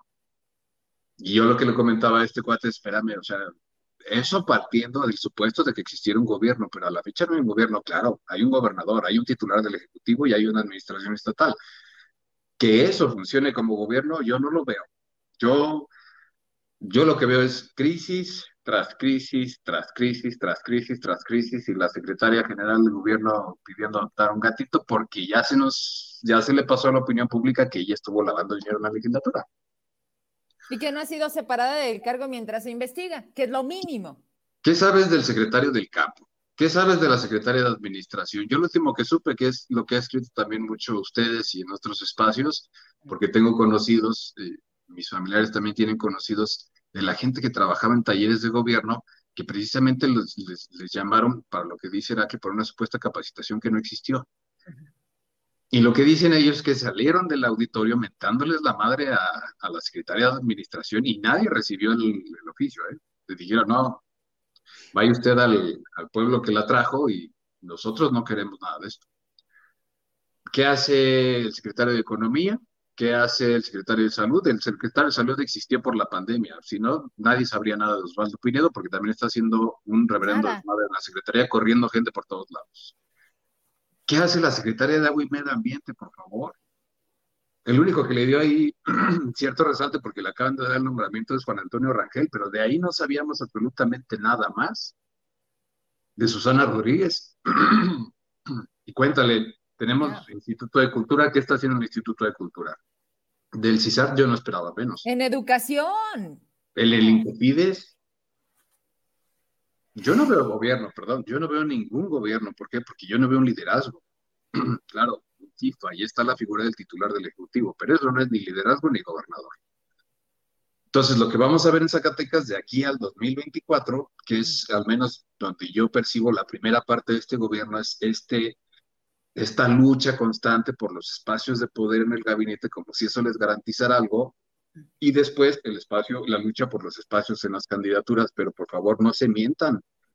Lo digo a los, a los de allá afuera, no se mientan. La que puso los candidatos la vez pasada fue Verónica. No fue Norma Julieta, no fue David, fue Verónica. Ahí están los servidores de la nación. No se confundan, ahí es donde se toman las decisiones de ese calibre. ¿No? Porque aquella, la otra, la otra comadre también quiere ser Candidata, pero dime a un candidato que haya puesto Norma Julieta. No puso a ninguno. El acuerdo eh, con cierto candidato fue por otros tipos de situaciones en las que ella intervino, pero ella no lo puso. Entonces, ahí está la realidad. Yo lo dije en diciembre, lo dije en noviembre. El 24 es el empoderamiento definitivo de Verónica Díaz. No se confundan. Ahí es, ahí es donde se toman ese tipo de decisiones. Y, y, lo último, por cierto, también a Mariano lo movió, creo que fue, hasta donde yo entiendo, ese es el único nombramiento que hizo David Monreal en todo su sexenio.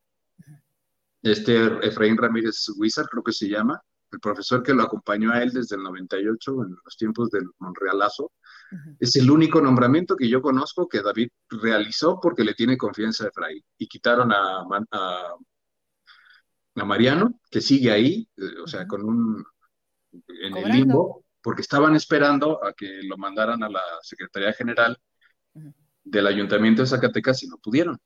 Pero es suplente de Jorge Miranda. Sí, pero eso sí les digo, el único nombramiento que yo conozco que hizo David Monreal de su confianza por él, por su propia decisión, que haya tomado él su decisión, fue Efraín. Yo no conozco ningún otro. Los demás se los fueron poniendo. Se los fueron poniendo. Vaya, pues vamos cerrando. Ya, ya, ya nos aventamos un buen rato. Heraclio, contigo, contigo empiezo. ¿Con qué, con qué nos dejas? ¿Qué, ¿Qué puede que venga en breve en la la la? Porque, híjole, pues que estén atentos, ¿no? Me encanta porque de verdad, y respeto muchísimo el tiempo que le tienes que dedicar para tratar de sacar una buena investigación. Y qué fácil se vuelve que alguien más la copie, la pegue y ni siquiera tenga poquito de nombrar esto es de Heraclio, esto es de Lucy, esto es de Gabriel y esto es de Norma. Eso sí, híjole, a mí se me hace pues muy poco ético, pero han estado saliendo muchas páginas, ¿verdad? En donde replican nuestros programas, eh, nuestras columnas, porque ustedes también son míos. Y entonces cuando dices, ah, caray, ah, caray, pues mínimo póngale que no es de ustedes porque tampoco les da como para de, origen tenerlo. ¿Con qué te despides, Heraclio? ¿Y qué es lo que estamos por, por leer ahí en la la la? Este, mm, pues tener paciencia, no descuidarnos de la pandemia porque eh, sigue, va a seguir, ojalá que este ojalá que el gobierno eh, le dedique, aunque son unos minutos, pues a, leer, a ser autocrítico y entender que eh, pues sí le están regando en algunas cosas, que digo, hay cosas que se pueden corregir, solo es cuestión de apretar algunas tuercas, pues, y, ponerse a ser, estar en lo que deben estar, como quien dice. Eh, yo ya he señalado bien esto de, la cuarta ola de COVID. Hoy fue otra vez cifra récord para Zacatecas, pero no hemos alcanzado todavía el pico máximo. Todavía se espera otros tres meses de que vayan incrementando los contagios. Entonces hay que seguirnos cuidando lo preocupante iba a ser este, pues, el retraso que lleva el gobierno con las decisiones que están tomando. ¿Qué, qué pasó con lo de las medidas preventivas que anunciaron? Ya cuando estaba la escalada de casos, ¿no? Eh, yo he insistido desde hace rato, hace falta ese plan contingente para eh, para la economía zacatecana. En tu programa de ayer, me parece, eh, tuviste algunos representantes de, gremios empresariales preocupados porque no han tenido ese respaldo ni esa comunicación con este gobierno. ¿Qué va a pasar ante otra posible afectación a su economía en este año que apenas comienza de cargas tributarias muy pesadas y que viene otra oleada de cierre de negocios? Ojalá que no. ¿Tú sabes quién puso a Nachito en el Istesac? Me pregunta el público. ¿Alguien sabe de quién fue? ¿Relacionado con quién? Lucy, Norma, Gabo, ¿no? A ese, ¿no sabes, Gabo, si sí lo escogió directamente David? Lo que ¿quién? dice es que también ahí están mintiendo. Esa es una de las cosas que estoy investigando. ¿Quién está mintiendo? Eh, la junta directiva y eh, el Ignacio Sánchez. Ok. Pues mira, yo no sé si lo puso directamente, pero sí sé que tiene mucho contacto con, con cierta oficina en el INAI. Ah, ok. es que volvemos a lo mismo. Por, eso te explicas que donde hay conflicto es, viene de allá, ¿no? O sea, porque Verónica es, impone y le vale y se va a lo suyo. O donde hay conflicto es acá. Ese sello particular. No, sí, sí, sí, si algo tiene es eso. Norma, gracias, Heraclio, muchas gracias y un gusto verte. Norma Galarza, eh, ¿con qué te despides? ¿Qué, estás por ahí por compartirnos? Suelta algo. Mm, pues yo me despido con eh, mandando a la gente a reflexionar sobre el asunto de que si los políticos que nos están gobernando ahorita están pensando ya en elecciones y están pensando que nada más con que junten mucha lana para ir a, sus casas a darles una despensa, pues que cambien ese chip, ¿no? O sea, que de repente ya no se conformen con, con una dádiva y vean realmente los perfiles que nos están imponiendo, ¿no? O sea, si no supieron gobernar, no importa que sean de morena, a la fregada. Con eso me despido. Ay, ese mensaje lo vamos a tener muy presente y hay que repetirlo y más acercado a las elecciones, porque qué impresión pareciera que se nos olvida, ¿no? Mi querida Lucy, gracias Norma, qué gusto tenerte y saludarte. Lucy, ¿con qué nos dejas? Gracias, eh, pero no, pues muy agradecida como siempre estar aquí con el mismo llamado de, también de Norma, pero también de cuidarse. Creo que sí, los contagios todavía van a seguir. Eh, y pues yo solo apuntaría a la necesidad de pensar en los otros, eh, en esto del contagio, porque creo que eh, se está eh, poniendo toda la responsabilidad en los individuos y hay medidas sociales que no se están tomando. Me parece que a diferencia de hace uno, ya casi dos años, los trabajos no han parado lo suficiente y sí, me parece difícil pedirle a la gente que no salga, que no vaya a trabajar, pero sí hay sectores que pueden hacerlo y creo que muy pocos lugares han tenido esa responsabilidad, como ha sido el caso del Poder Judicial, que creo que inicialmente pensó en buscar en la tarde y en la mañana y luego ya terminó por cerrar por el número de contagios, pero he visto eh, publicaciones de municipios incluso pequeños que se quedan sin gente, por ejemplo, de protección civil para atender las emergencias y creo que no se está teniendo el cuidado a eso. Y vaya que hace falta también una gran responsabilidad social en actualizarse, porque también se toman muchas medidas que ya sabemos que no sirven, muchas medidas sanitarias, los túneles que seguro han de haber sido un buen negocio porque todavía los mantienen, y este, y las sanitizaciones también, que no. Y bueno, como verán, soy la menos indicada para hablar de eso ahorita, pero ojalá que sí haya un esfuerzo estructural y gubernamental, porque se está dejando demasiado a lo individual, creo, esas medidas. Yo te agradezco muchísimo, como siempre, que, vengas y que compartamos esta mesa, Lucy. Un gusto verte y saludarte. Y cierro contigo, Gabriel. ¿Qué pues? No, gracias, Vero, por el espacio. Ahí disculpen que nos fuimos unos minutos antes porque había que hacer ciertas aclaraciones. Eh, creo que ya quedó bastante claro, claro, como el agua, todo lo que ha sucedido. Eh, toda esta información en la que obviamente yo le agradezco a Vero que me ha hecho partícipe de la información que también estuvo investigando. Vamos a seguir en lo mismo, no nada más con ciertos funcionarios, sino con muchos otros funcionarios. Porque yo insisto en dos personas, porque, como lo dije hace rato, porque yo hace dos años se los dije, son ellas dos. Y mira. Y siguen siendo ellas dos. Hasta que por fin me entendieron y hasta que por fin me dijeron, pues sí, sí tienes razón. dije, pues es que yo no hablo por hablar, hay análisis, hay indicios, hay indicadores, hay elementos de valoración, hay actitudes, hay procesos, hay decisiones que te empiezan a dar un panorama de lo que viene. Oye, eh, ¿y, si te pagan 250 mil pesos? No, espérame, no, no, son 500 mil, según ellas son 500 mil. Ah, Heracles es el de los 250. Sí, Digo, es que ustedes se cotizan aparte. Luego también se hacen acreedores a, notas en donde lo único que generan allá afuera es envidia, porque ¿y cómo es? ¿En cash o se los transfieren? Pues yo lo sigo esperando. yo no salgo de casa. Yo lo sigo esperando porque pues dicen que, que 500 mil pesos para, entre comillas, madrear a cierta persona. Digo, ah, cabrón, si cobro también, ¿qué chingados hago aquí? en Zacatecas y comer sí, Ya me hubiera dedicado a abrir una mezcalería ahí. No, no, le hubieras hecho como. Pondría de asesora a Norma Galar, saber, ponte a catar mezcal. ¿Cuál está mejor? Muy bien. Un congal de brillitos. Oye, ¿cómo se llamaba el cuate este que particularmente le facturaba a Gaby, al del campo, a Padilla?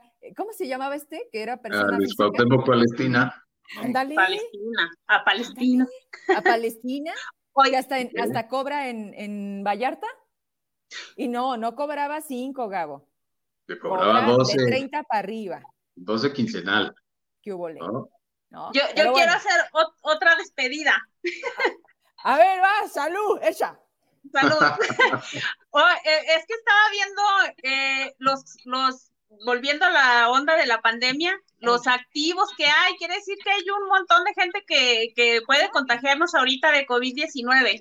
Entonces, y te contagias. Así te contagias y ya nomás ves a la gente y luego la gente que se te quiere pegar, no, no. Oye, van, a decir bueno, que, van a decir que te pagan por contagiar, ¿eh? Aguas, aguas. No, qué feo. O sea, son más de 11 mil personas oficialmente, ¿verdad? Obviamente que son muchas más. Y, y, como, y como hace rato vi un, un chiste que decía que el, el coronavirus es, es un virus que, que no, que, que si algo no te mata, te hace más fuerte. Pero en el caso del coronavirus, ese muta y vuelve a intentarlo, entonces mejor cuídense. A ver, mi Gabo, ¿sí cerraste? Bye. Bye. Vienes, pones desorden y te vas. Ay, ¿a qué te pareces? Gabo, ¿con qué cerraste, mi hijo? Perdóname, porque es que aquí no. ¿Con qué te despediste entonces? ¿Vamos a seguir así? ¿Esto no hay quien lo, ni a palo dado ni quien lo quite? Mira, yo no le veo salida, yo no le veo respuesta. Yo veo a Ricardo totalmente desinteresado en lo que pasa en Zacatecas. No veo camino de recomposición. Al contrario, veo que cada día se pelean más con más frentes, con más grupos, con más colectivos. De ser siquiera el diario oficial de la Federación ha publicado la reforma sobre el código familiar. O sea, a todo el mundo le andan dando a tole con el dedo, con todo el mundo se pelean, con todo el mundo le dan por su lado. O sea, yo, no veo un camino de rectificación, al contrario, yo veo un camino de aferrarse precisamente a que ellos están en esa estrategia que está sirviendo. ¿En qué momento voy a ver un cambio? Cuando empiecen a afectarse sus propios intereses al interior, que eso es lo que yo digo que va a pasar entre el 23 y 24 cuando empiecen a generar todas las candidaturas. Ahí, si de por sí ya hay mucha gente que quedó afuera, los pocos que están adentro, que se van a pelear por sus propios intereses en las candidaturas, ahí es donde va a reventar el hilo. Y ahí es donde vamos a ver la parte más delgada y la parte más gruesa del hilo, quién la va a sostener. Yo estoy seguro, por cómo están sucediendo las cosas, por cómo se diseñó el presupuesto estatal, insisto, el dinero de la Secretaría de Desarrollo Social, el dinero del campo, y el dinero de finanzas que David decidirá y Verónica decidirán cómo repartirlo, dejan un panorama muy claro de lo que va a suceder en 2024. Dejen de hacerse bolas. Ahí es donde se toman las decisiones políticas, nos guste o no. Lo demás son intentos fatuos, eh, infértiles de intentar tomar un poder que ya no tienen y que estuvieron presumiendo mucha gente que tenía y ahora vemos que no tienen y ahora los vemos muy frustrados tratando de tomar algo que ya no tienen. Entonces, vuelvo a lo mismo. Me adelanto dentro de dos años a decirles que eh, ahí va a estar el poder en el 2024, porque es muy claro. Ahora, eso no les va a garantizar porque no sabemos qué va a pasar en la federación, no sabemos qué va a decir Andrés Manuel. Y no sabemos a esas fechas cómo va a llegar el pleito entre el apellido Monreal y Andrés Manuel López Obrador. Y eso va a determinar muchas cosas. Pero en lo local, que nos quede muy claro algo. Ahí es donde se está acumulando el poder. En esa, en esa zona, en esa región, en esa nube, ahí es donde vemos más acumulación de poder. En otros lugares, lo que vemos es impotencias tratando de entrar al lugar que perdieron. ¿Por qué? Porque te la vendían de que ella puede todo y que no sé qué, y al último no, la dejaron afuera. Y sí coincido con Orba, la utiliza mucho, a la comisionada la utiliza muchísimo. Son sus amigos. Entonces, ahí, ahí es donde yo voy a ver un punto de quiebre, ahí es donde yo espero ver un cambio, porque ya no tienes más por dónde romper, pero. Así es. Ya no hay más donde romper. Lo único y lo último que falta por romper es los intereses internos entre ellos mismos a la hora de construir sus propias candidaturas. Y ahí es donde vamos a ver el desmadre. No hemos visto nada entonces. Pues yo les agradezco mucho, Gabriel, Gabriel, Heraclio, Luz y Norma. Dicen que ya te estás durmiendo, que si te mandan a domicilio otro juguito o si ya buenas noches, ya dormir. tengo los ojos, ya eh, es la edad, llegó uno a cierta edad en la que ya tiene bolsas en los ojos y luego que te cala la luz de frente. Y luego que el ruido, que no hagan ruido y todo eso, y que te duelen las rodillas. Sí, bueno, me dio mucho gusto verlos. Les agradezco enorme el tiempo. Nos aventamos casi dos horas. Ya váyanse a dormir, cenen rico. Luego me tienen con el pendiente. Nos vemos dentro de ocho días. Próximo miércoles aquí de nuevo. Lo que sabemos hacer muy bien. Gracias. Gracias, Berito. Adiós. A ustedes, gracias. Ya me voy. Buenas noches, los dejo. Eh, traemos las notas, ¿verdad? Con eso nos despedimos. Por ahora estuvimos y ya. Hasta aquí le dejamos. Mañana a las ocho ya verá a quién tenemos en el programa. Qué bueno, qué bueno que a todo lo que publico haya una reacción. Gracias por eso. Bye.